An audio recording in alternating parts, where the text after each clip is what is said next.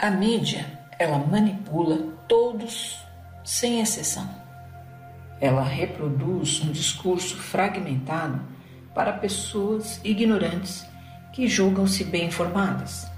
Ela te dá uma ilusão de que tem toda a informação necessária, livre de qualquer manipulação e que você está no poder. A TV, por exemplo, ela te traz uma informação toda pronta. Afinal, depois de um dia de trabalho você está cansado. Então, a melhor coisa é ligar a TV. A informação já está ali digerida e você não precisa pensar. Tem ainda os telejornais com as últimas notícias. Sempre só matérias que nada agregam e só fomentam as desgraças. E você pula de um jornal para o outro porque quer estar tá bem informado. Todos, todos têm as mesmas notícias. Afinal, são as mesmas agências de notícias que alimentam todos esses jornais.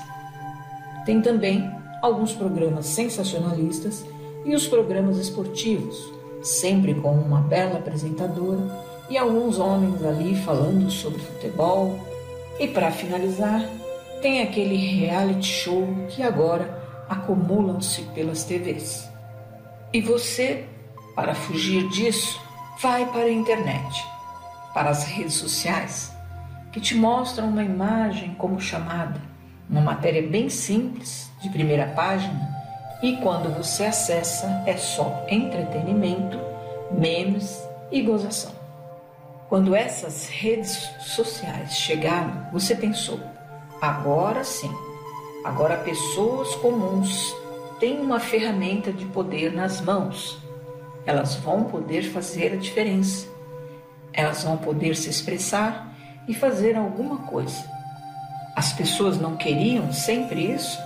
Ter voz? e agora elas têm.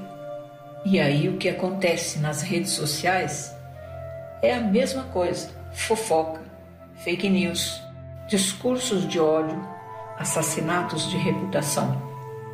Um lugar onde se posta a foto do cachorrinho, de um jantar, onde se lembra do aniversário de todo mundo, onde todo mundo é feliz e tem ainda os famigerados joguinhos online. Então, é tudo igual, é a mesma manipulação e distração. E mais atualmente, tem as plataformas de filmes, que também manipulam com uma linguagem tendenciosa, ideológica, dissimulada, subliminar, só sensível a ouvidos de quem está fora desta matrix. Todas as mídias estão aí para te manipular e elas têm uma estratégia de massificação e alienação muito grande, no qual ela te distrai o tempo todo para que você não pense. Ela distorce os fatos para manipular a realidade, ela te aterroriza, amedronta e te faz refém.